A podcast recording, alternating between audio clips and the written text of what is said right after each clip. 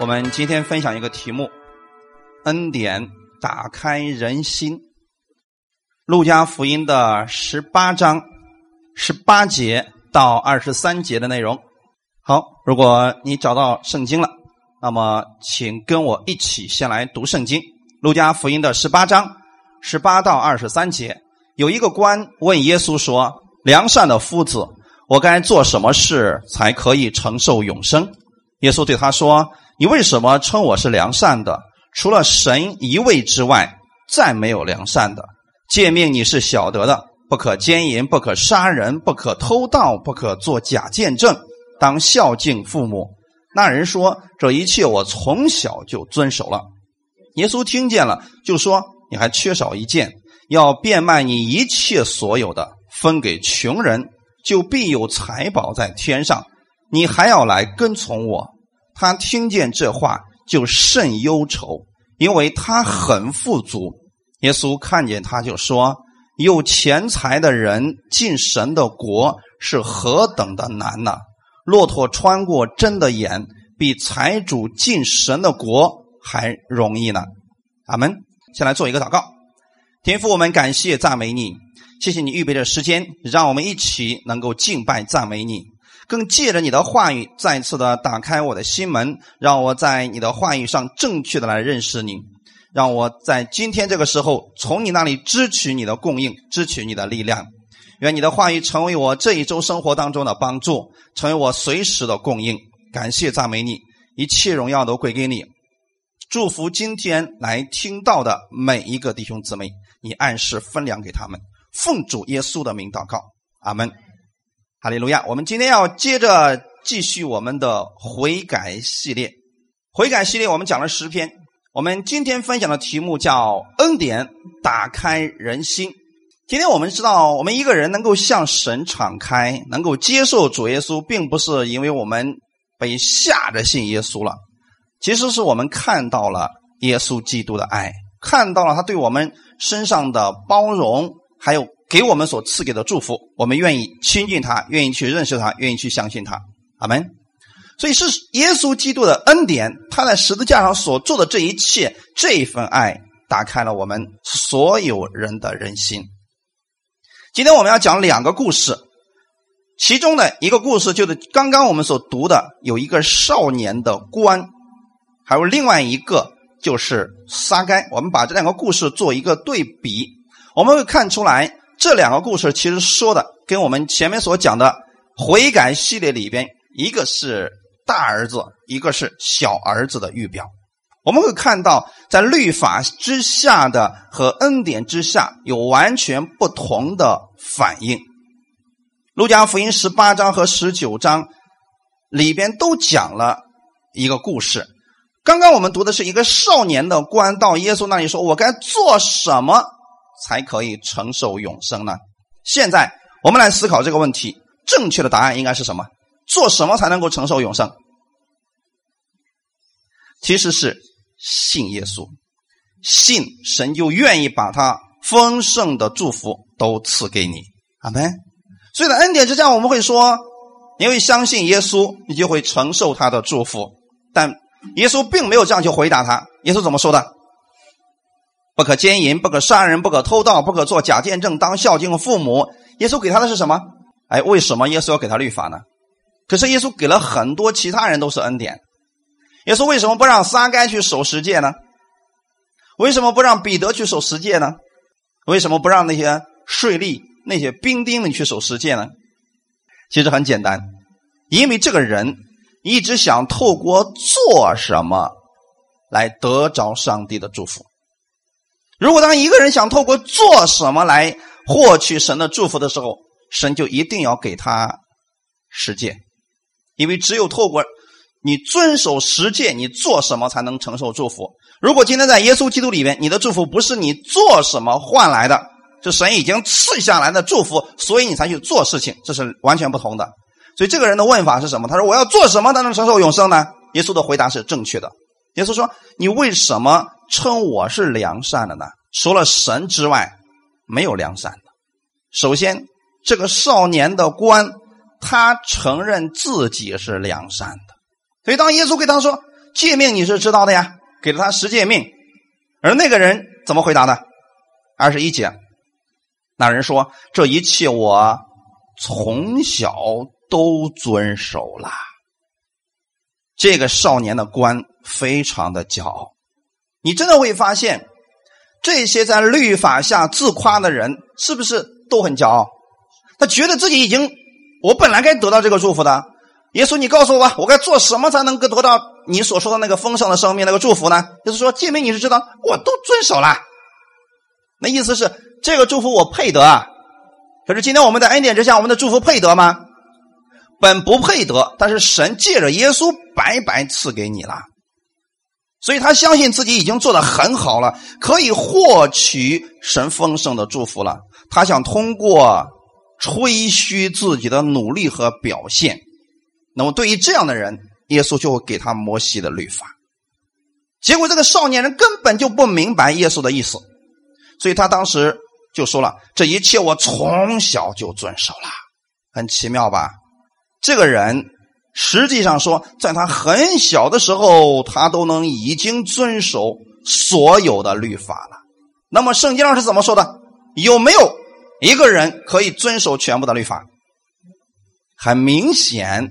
这个少年的官，他是说谎的人，他像法利赛人，因为法利赛人他们真的认为他们能够遵守所有的律法，却不知道他们已经降低了神的标准。他们认为他们自己已经可以遵守了，所以在马太福音的第五章的时候，耶稣就恢复了律法的原始标准，就是这个高度，让你们知道。这是你们应该遵守的，不是按照你们所认为的那个标准，是按照耶稣所说的那个标准。好们，那么按照刚才我们所说的啊，不可杀人的里边来讲，耶稣是怎么讲的呢？你心里边恨弟兄，你就是杀他了。这个少年的官能不能遵守这一点？不能。所以很明显，这个年轻人他向耶稣去表功，他是觉得我的行为已经很好了，但是他忘记了耶稣其实要。给我们的不单有外在的行为，还需要有内心的标准。耶稣表明了神的律法是超越人自己的努力的。现在这个年轻人，他很期待耶稣能夸奖他，原因是什么呢？你看你所说的，我一切我从小都遵守了呀。那么按了来讲，耶稣说：“嗯，不错，这么小就这么有成就啊，嗯，你应该配得这个祝福呀。”可是耶稣并没有回答他这个。耶稣对他说了什么呢？你。还缺少一件，要变卖你一切所有的，分给穷人，你就必有财宝在天上。你还要来跟从我。耶稣现在说的对不对？这是不是承受永生的方法？有爱心吗？其实律法，无论是旧约的律法，还是新约里边耶稣的命令，其实就一个字：爱。既然你说你已经。能够遵守全部的律法了，那么你知不知道律法的大纲是什么？爱神爱人，对不对？好，那么既然怎么去表现出来，你真的遵守了呢？那么你缺少一件，把你现在所有的财产都给变卖了，分给穷人，这个时候你就有财宝在天上。耶稣说的是不是真实的？我们如果今天在地上，我们用钱财去帮助穷人，他又没法还给你，是不是积财宝到天上了？耶稣说的很对呀，可是这个年轻人是怎么做的呢？我们来看一下，他就非常的忧愁啊，愿不愿意做？不愿意做。所以你看到了没有？每当当一个人想靠着律法去自夸的时候，耶稣会让他看见他所缺少的东西。在这种情况之下，他告诉这个年轻人：“你要变卖你一切所有的，分给穷人，而且你还要来跟从我。”实际上，这就是得永生的方法，要跟随耶稣，相信他。这个年轻人曾夸口他已经把所有的诫命都做到了，但是耶稣现在告诉他的第一诫命：除了我以外，你不可有别的神。可是现在，对于这个少年的官来讲，钱才是他真正的神。阿门。在他的心里边，其实耶稣的话不算什么，这个钱才是最重要的。所以你看看发生了什么事情呢？这个年轻人忧忧愁愁的就走了。看一段经文，《马可福音第十章二十二节说的是同样一件事情，我们一起来读一下。他听见这话，脸上就变了色，忧忧愁愁的走了，因为他的产业很多。各位现在明白了吗？愿不愿意按照耶稣的方式去生活？他愿不愿意真的得永生？不愿意。实际上，他只是想让耶稣夸他两下，他也并不想得到天上的祝福。所以，真正他想拥有的，只不过是现在自己所拥有的这一切而已。所以，当耶稣给他真正的永生的时候，他不要啊！他以为耶稣要他的东西。今天你知道有多少人不敢信耶稣吗？怕什么？哎，怕耶稣把他一切都拿走了，这才麻烦呢。因为我们今天好多人总是说：“哎呀，你不知道信耶稣，你得给教会交钱呐！呃，不但要十一奉献，还要什么什么，还要定期去教会干什么活总之呢，你要不去干活，那你就惨了。很多人总是把耶稣讲成一个，一旦你相信他了，他要把你所有的一切都扒光，然后拿走。可是耶稣不是这样的呀。我们的耶稣恰恰是一个愿意给予你的神。阿门。那么这个少年的官，他是靠着自己的自夸，他现在有没有给耶稣一分钱？他也不想要耶稣所说的那个永生，对不对？啊，其实他不想要的呀。耶稣给他跟随的机会。圣经当中有些人想跟耶稣，耶稣要不要？不要。耶稣说：“你回去吧。”有好几个人特别想跟随耶稣，就说：“你不要跟随我，你回去把这个见证告诉你的长老，告诉你的村子里边发生了什么事情。”这个人真的，耶稣想让他跟随自己，这个人就不要，因为他不能，他不愿意失去他的财富。所以弟兄姊妹们，当一个人心里边充满自义的时候，他在吹嘘律法，他已经遵守了的时候，耶稣将要告诉你，根据律法，你还缺少一件。很多牧师特别怕讲奉献，说讲了之后，结果就是这个。你知道，至今为止，很多人建教会牧师很多年都不讲奉献，知道为什么吗？怕信徒走了，说不能讲啊，一讲信徒就走了。知道我的想法是什么吗？因为如果说今天讲一场奉献，信徒就走，那就让他走吧。耶稣有没有说：“哎呀，少年别走啊，你是个富二代，我不能让你走，你跟着我，你可以给我奉献很多钱呢。”耶稣有没有这样？耶稣有没有留他？没有。那么今天对我们来讲，损失的到底是谁？是耶稣吗？各位弟兄姊妹，如果我作为一个牧者来讲，我不告诉你们十一奉献的祝福，那就是我的错误。如果我告诉你，你们不愿意相信，那是你们的损失。但是我一定要按照圣经的方式来告诉你们。我过去跟一些牧师在聊天，他说不能讲奉献呀，一讲人就走了，不来教会了呀。如果一个人活在自义之下，他来了也得不着。真正能让人改变的是神的恩典。当一个人明白神的恩典之后，他的一切行为就会发生改变。阿门。当一个人不认识神的恩典的时候，他真的就会像这个少年的官一样，钱财越多越抠门我们听说过吧？世上的是不是不信耶稣的人，是不是钱越多越抠门哎，反而我们这个没有多少钱呢，我们还乐意去请朋友吃饭啦，啊，然后帮助别人，我们还能还能做到一点反而我们的钱财非常多的时候，我们就什么都不愿意付出了。原因是什么？他活在律法之下，他觉得自己挣的这些来之不易。少年的官也是这样。那么现在让我们来看一下《路加福音》的十九章到底发生了什么事情。我简单来讲一下：耶稣进了耶利哥城，当时有很多人来看他。然而，当他经过一棵桑树的时候，他抬头看见了撒该，那个矮小胖胖的身躯。耶稣一眼就看见了他，而且他是一个腐败的税吏长，在人们的眼中，他是个罪人。耶稣对撒该的时候，并没有给他十诫命，而是给了他神的恩典。这个时候，耶稣对他说：“撒该，你快下来，今天我要住在你家里边。”当时的群众们非常不满意，他们说：“他竟然到罪人家里去住宿。”现在，让我们看看在撒该的家里边到底发生了什么事。从一开始，耶稣进撒该家里边，到他结束，有没有给撒该提过十诫的事情？那么十诫里面有没有说不可贪恋？有，为什么他不说呢？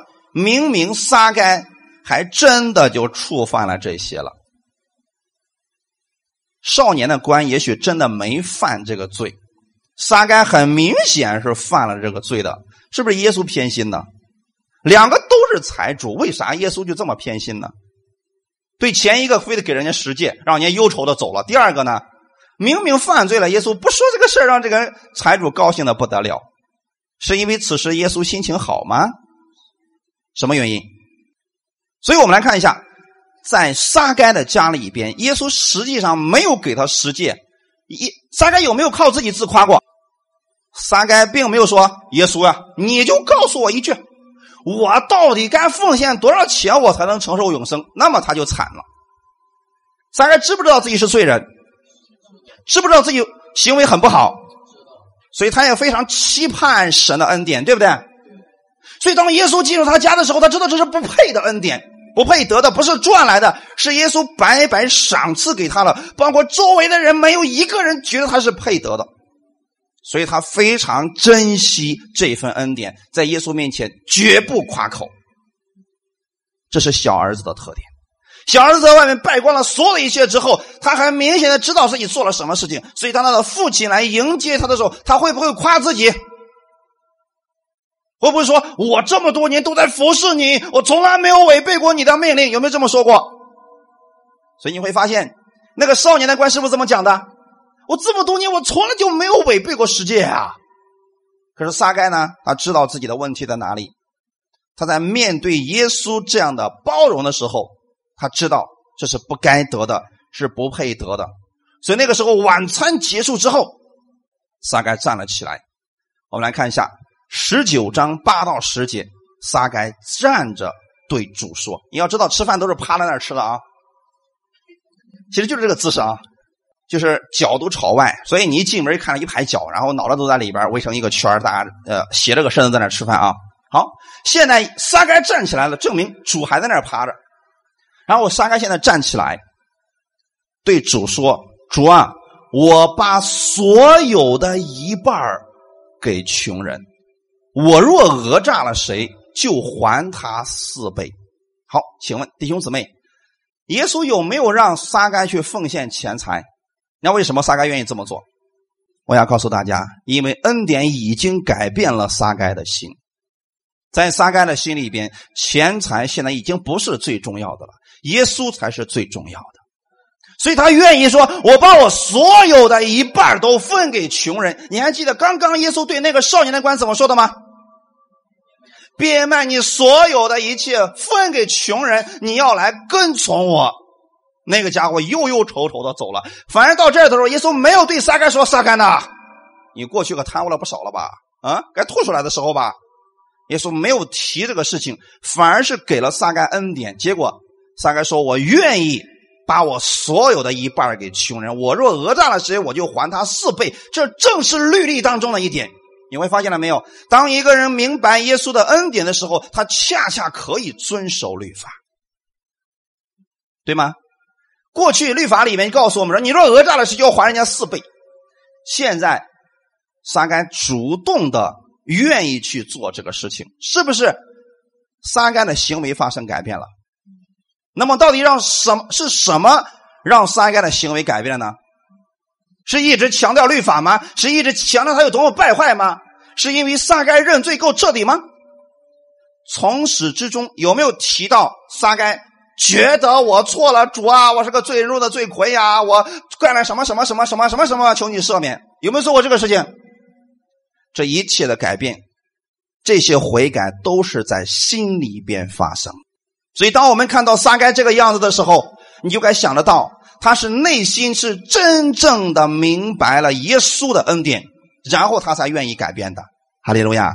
今天我们要明白一点：恩典之下，我们不是不需要好行为，我们恰恰需要好行为。但这个好行为不是天天吆喝着就出来的，它是让人明白耶稣的恩典，这恩典能改变人性。哈利路亚！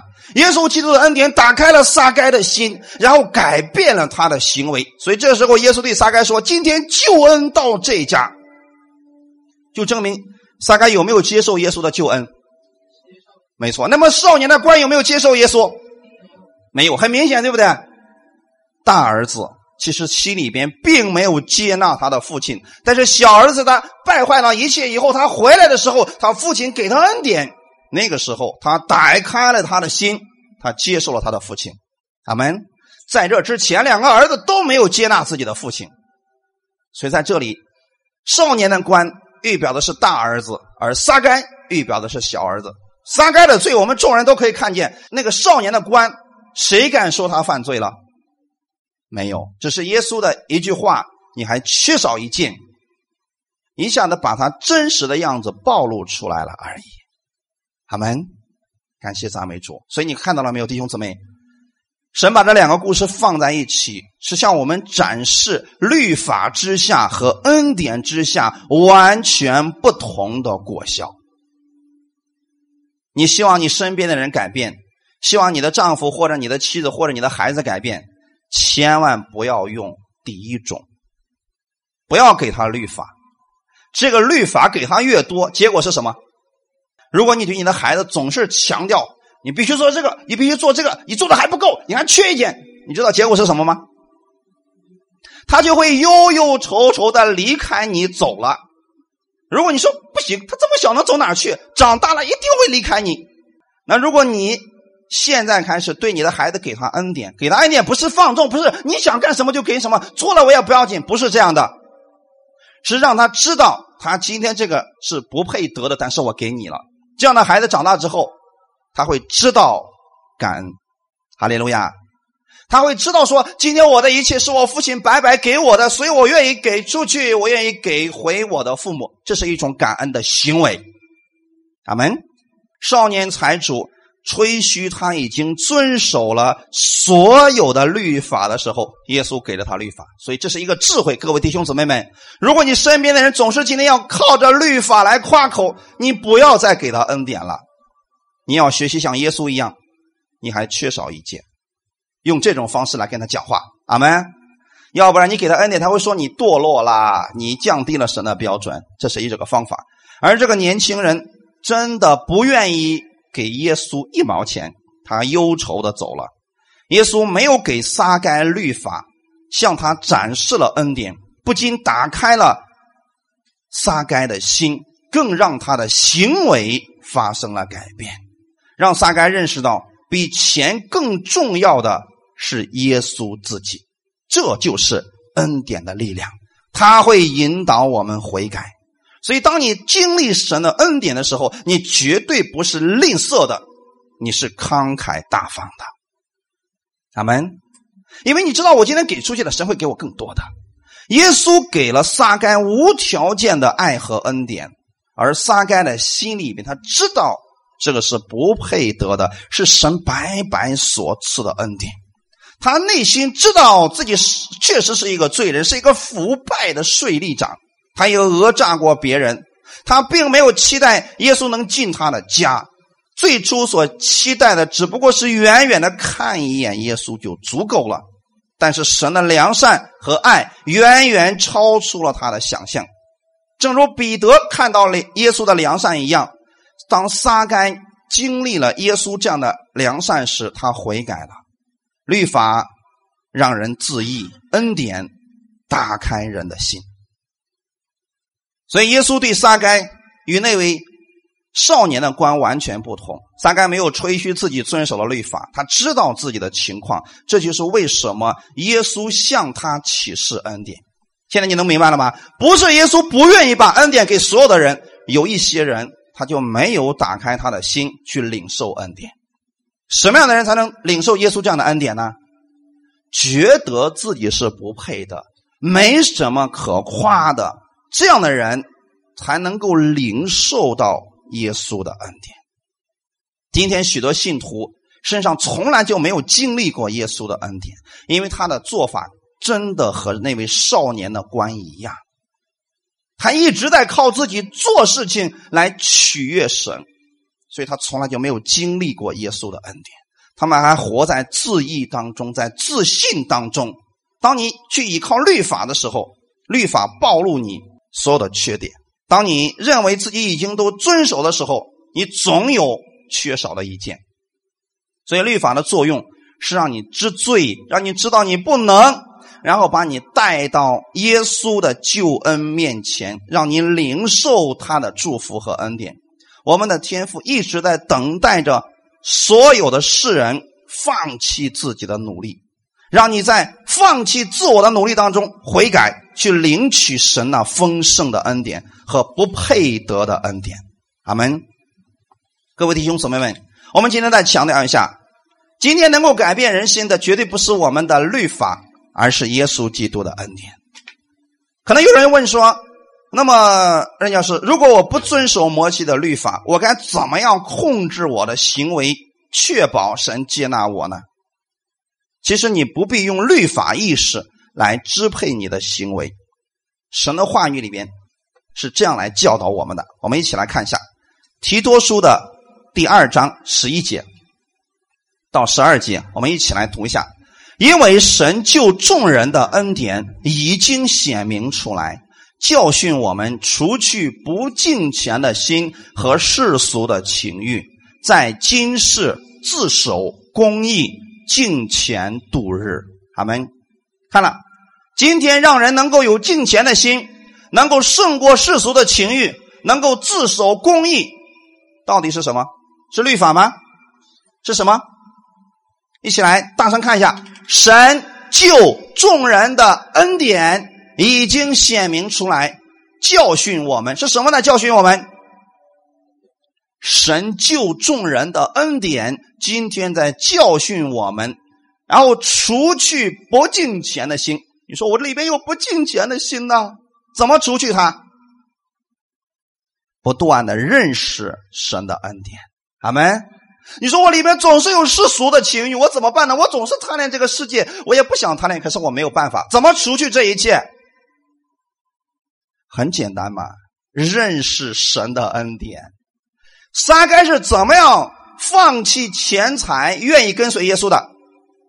正是他因为认识了耶稣的恩典。阿门。要不然你让耶让撒该放弃他的钱，你还不如杀了他呢。他这一辈子可能唯一可夸的就是他有钱了。除此之外，有什么可夸的？他的职业可夸吗？嗯，个子呢？也不行，那么身材呢？也不行，胖胖的，矮矮的。你说他有什么可夸的？也许长相还真不咋地。他唯一可夸的是什么？有钱。可是现在你说咋干？把你的钱都分给穷人吧？你说你还让他活吗？他唯一可夸的可能就是他拥有很多的钱。可是你有没有发现，耶稣把真正的恩典？启示给撒该的时候，撒该是不是把他最重要的放弃了？弟兄姊妹们，那么是耶稣这么狠心说撒该你太有钱了，所以我得让你变穷点，所以你要相信我是这样的吗？耶稣要赐给他更好的，哈利路亚，更丰盛的生命。也许此刻撒该只是把一部分钱献出去的，但他有没有存财宝在天上？他得到的是不是更多的？他得到了有什么神儿子的身份？是不是身份发生改变了？过去他怎么努力，自己的身份都不能发生改变。那么现在呢？是不是他的一切因着信耶稣都发生改变了？被耶稣接纳了。过去被世人不接纳呀，被他同族的人不接纳呀。现在有没有可夸口的？耶稣是他可以夸口的部分。哈利路亚！他出去之后给别人说了：“我也是亚伯拉罕的子孙。”这个身份，这个认可是多少钱都买不来的嘛？撒该知道了，我生命当中最重要的是认识了耶稣。哈利路亚！神救众人的恩典，今天教训我们，除去不敬虔的心，不要再定罪于自己，说啊，我里边总是想一些乌七八糟的东西，因为你不认识神的恩典。现在竭力去认识神的恩典。你说我总是贪恋世界，我总是想着呃，多在世界上抓点去竭力多认识耶稣基督的恩典，你就可以在今生自守公义、敬虔度日了。阿门。耶稣会告诉你什么才是最重要的。恩典是一个老师，他教会了撒该。你还记得他经历丰富的恩典之后，他说了什么吗？我把我财产的一半分给穷人。我若讹诈了谁，我就还他四倍。这个恩典让他真正的悔改了，所以恩典不仅是表面上的改变，更是内心的转变。不断的传讲神的律法，不但不能让人悔改，反而会让人放纵堕落，因为你遵守不了啊。可能牧师讲的那些律法，连他自己都做不到。他有时候自己都怀疑自己所讲的这个东西可不可行。这是律法下真实的特点。可是我们的恩典之下呢？我们所有的人，我们都知道我们是不配得的，是因为耶稣的良善，他的恩典改变我们。阿门。这个时候，信徒不会去指责牧师，为什么你都没做到？你让我们做。现在在恩典之下呢，我们每一个人都是个领受者。阿门。那你说我缺少好，那我继续向神祷告，让神再赐给我好了。这样的话，每一个人我们都成为领受者，我们都是在主耶稣基督里边合而为一的一群人。哈利路亚！是神的恩典在领我们悔改，所以让我们持守我们现在的教导，多听耶稣基督恩典的教导，以及他在十字架上给你到底完成了什么。是耶稣的良善改变了你的心。所以你需要从旧约的律法下转到新约的恩典下去领受他白白所赐的恩惠吧。我们再回来想一想，《路加福音》十五章里面到底发生了什么？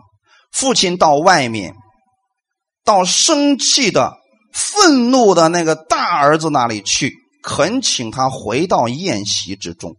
这幅图画就像一把两刃的剑，显明在。非常热衷于宗教道德的那些人身上，这些人仍然是迷失的。然而，神要发出去的爱，也是希望他们能够悔改。虽然很快，这群法利赛人把耶稣给处死了。你想想看，耶稣在传道的三年半当中，是不是也向法利赛人抛出过他的救恩？换回来的是什么？换回来的是毁谤，是攻击，最后是把他钉死。是神不爱他们吗？是耶稣不愿意给他们恩典吗？是他们的自意拦阻了他们认识神的恩典。所以最后的时候，法利赛人把耶稣交给罗马人处死了。十五章路加福音十五章那个故事当中，父亲并没有严厉的定大儿子的罪。而是出于爱的请求，希望他从愤怒当中、从自义当中转回。所以今天你们可能看到一个很奇怪的现象：很多人总是告诉我，任教授，你不知道呀。过去我们原来不认识恩典的时候，我们关系可好了。可是有一天我接受耶稣的恩典了，我的那个朋友，我们相处十几年了，他突然像仇敌一样防着我、攻击我。你说我到底做错了什么呢？各位弟兄姊妹，他做错了什么？他只不过就是认识了真理而已。结果那边就像就像仇敌一样去对待他。耶稣是不是这样？也是这样受待遇的？你说耶稣到底对那群法利赛人做了什么呢？没有做什么呀，只是给他们恩典，给他们真理。结果迎来的是疯狂的攻击。那么现在再想想看，父亲去叫大儿子的时候，是恨这个儿子吗？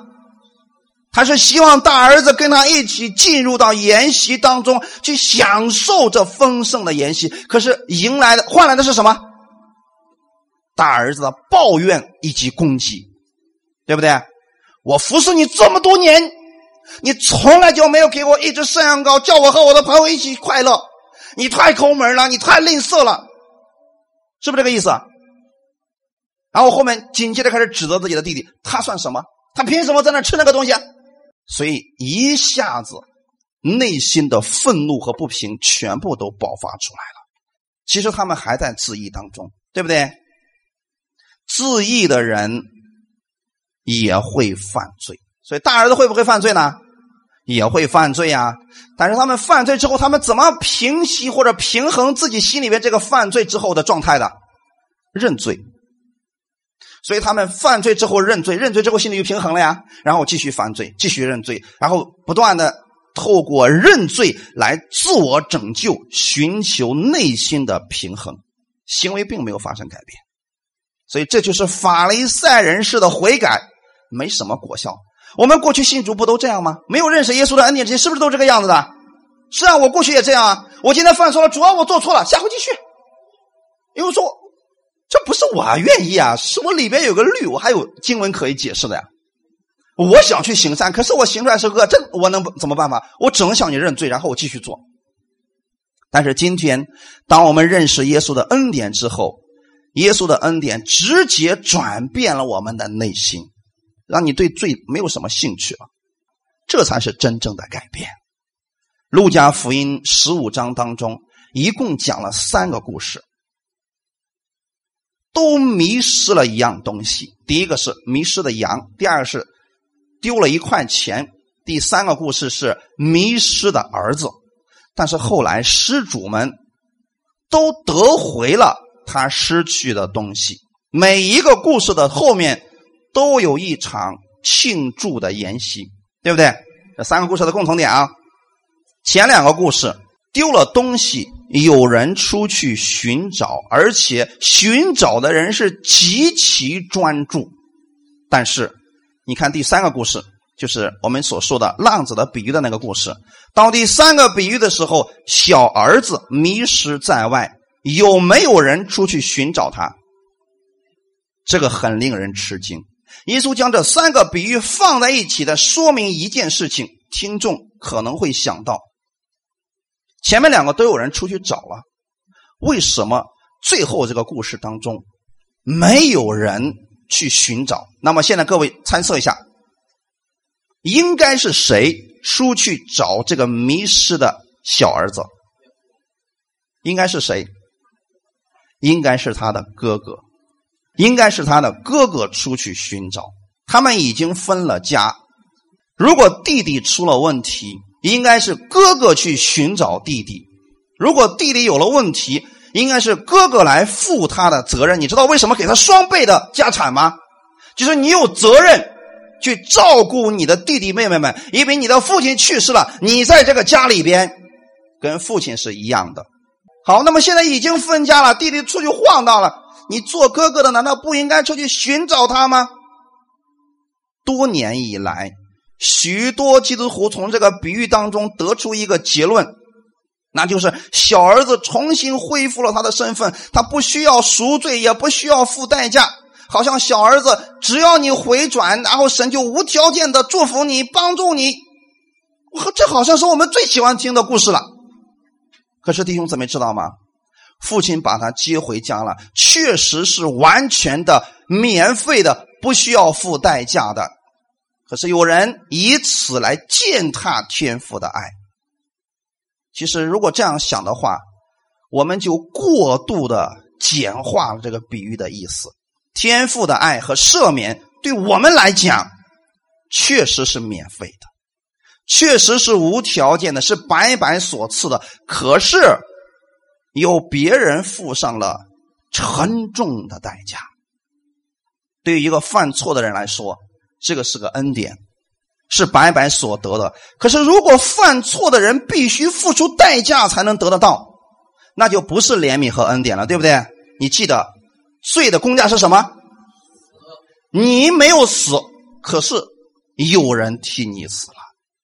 所以，赦免别人总是要付出代价。一定记得这句话，各位弟兄姊妹们。当你想去赦免别人的时候，总是要付出代价的。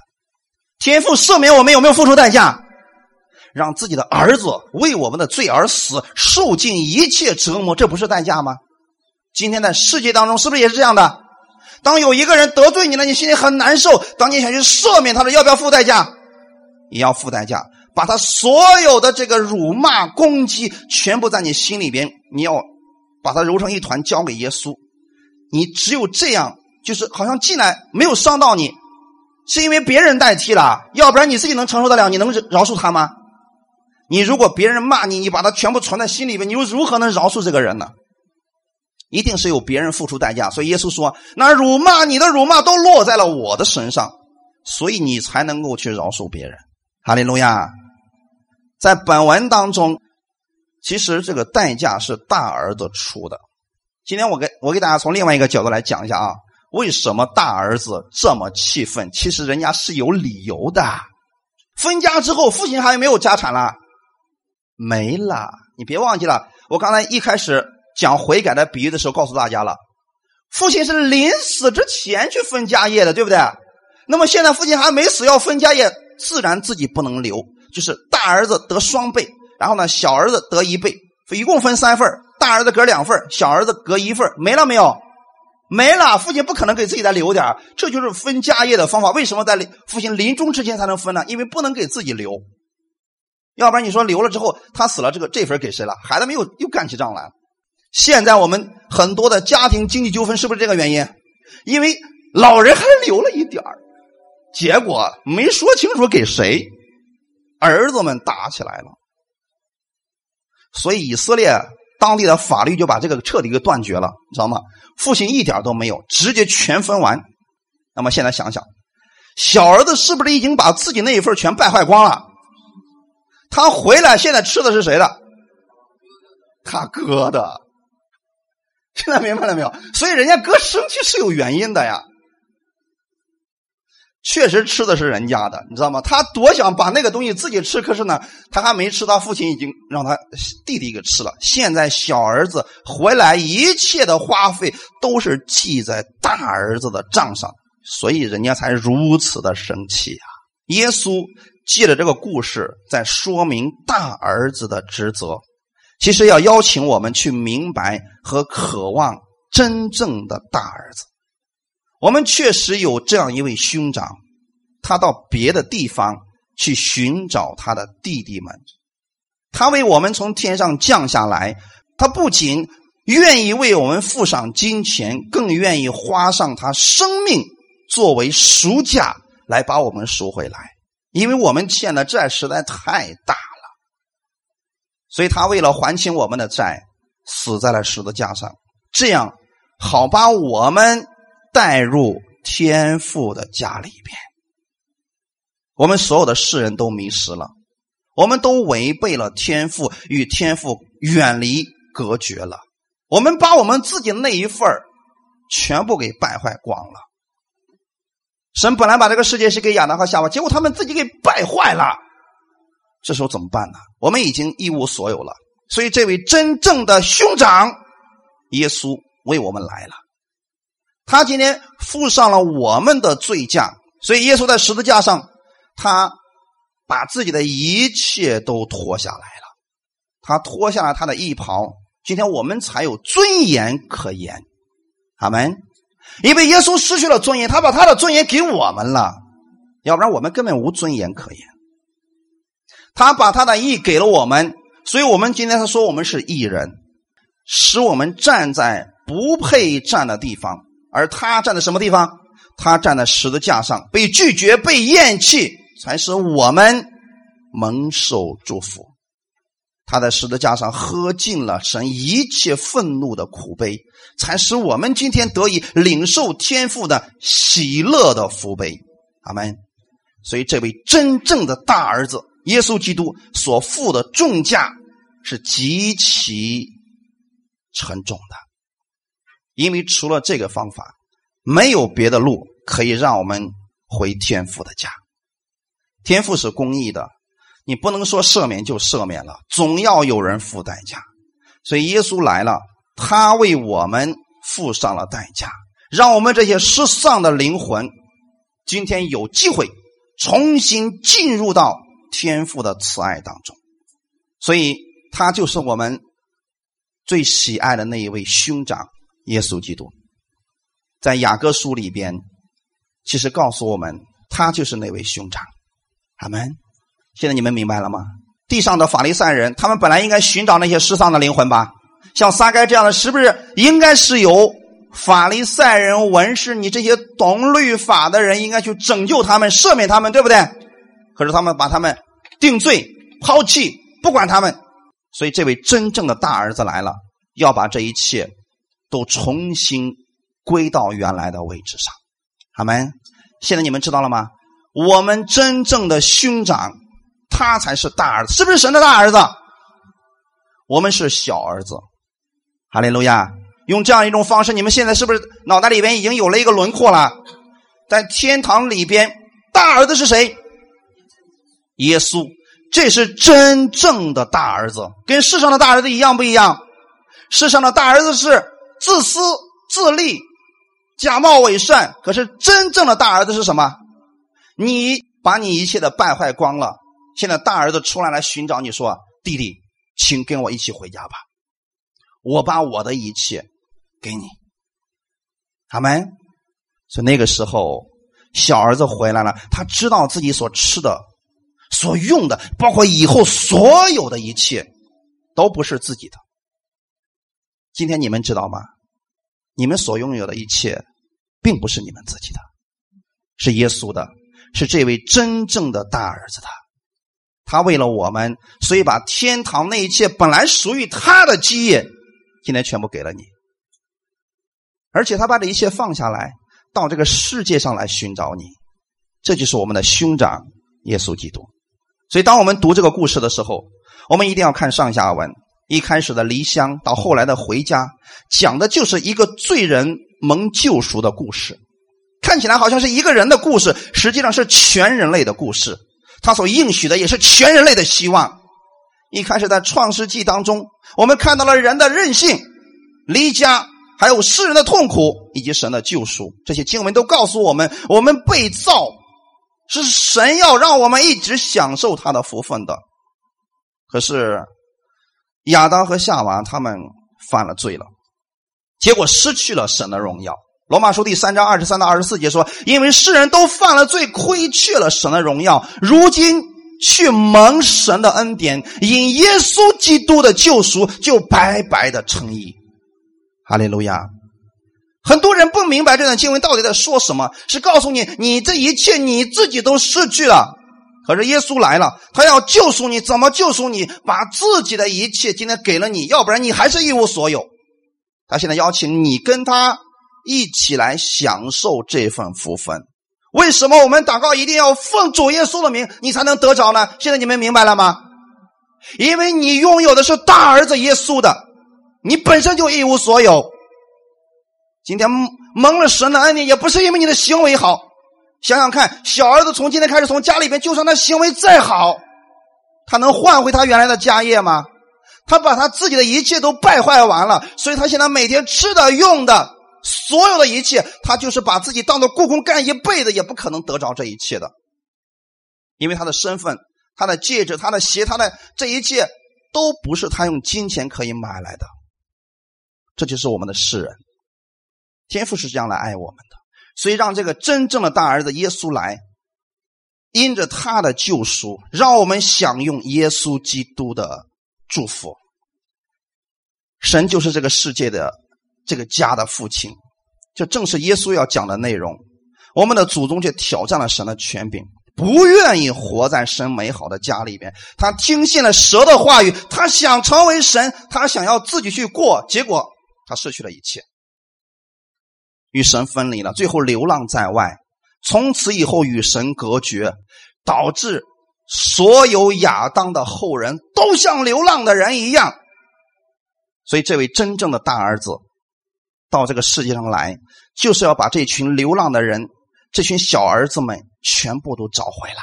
因为在耶稣的心里边，我们是他的弟弟，是他的妹妹。他不希望我们一直活在病痛当中。贫穷当中，在各样的糟糕的环境当中，像喂着猪却吃不了猪食一样那样的生活，他要让你来干什么呢？重新回到天父的爱里面。所以，当亚当离开伊甸园之后，他的后裔们不是彼此相爱，而是彼此相恨。看看你周围的人，我们不过都是小儿子而已。唯有那一位大儿子，真正的大儿子耶稣来了，他来救我们。可是小儿子们在干什么呢？彼此相恨，彼此相杀，全人类都在流浪当中，一个接一个的浪子模式。这不是巧合，是告诉你，这就是现今全人类所处的环境。他们找不着回家的路，人人都渴望永生，却不知道路在哪里。直到耶稣来了，他告诉我们，他就是道路、真理以及生命。我们一起来读一下约翰福音十四章第六节，耶稣说：“我就是道路、真理、生命，若不借着我，没有人能到父那里去。”所以他是大儿子来找我们这些小儿子们，把我们可以进到父那里去。哈利路亚！我们今天所享用的一切都是耶稣基督的，借着耶稣，我们可以回到天父那里，我们可以回家。所以，耶稣不仅是犹太人的神，也是全人类的神。他来到这个世界上，就是要拯救所有的人脱离罪和死亡。他来了，也是要带所有的人回到天父的家里边。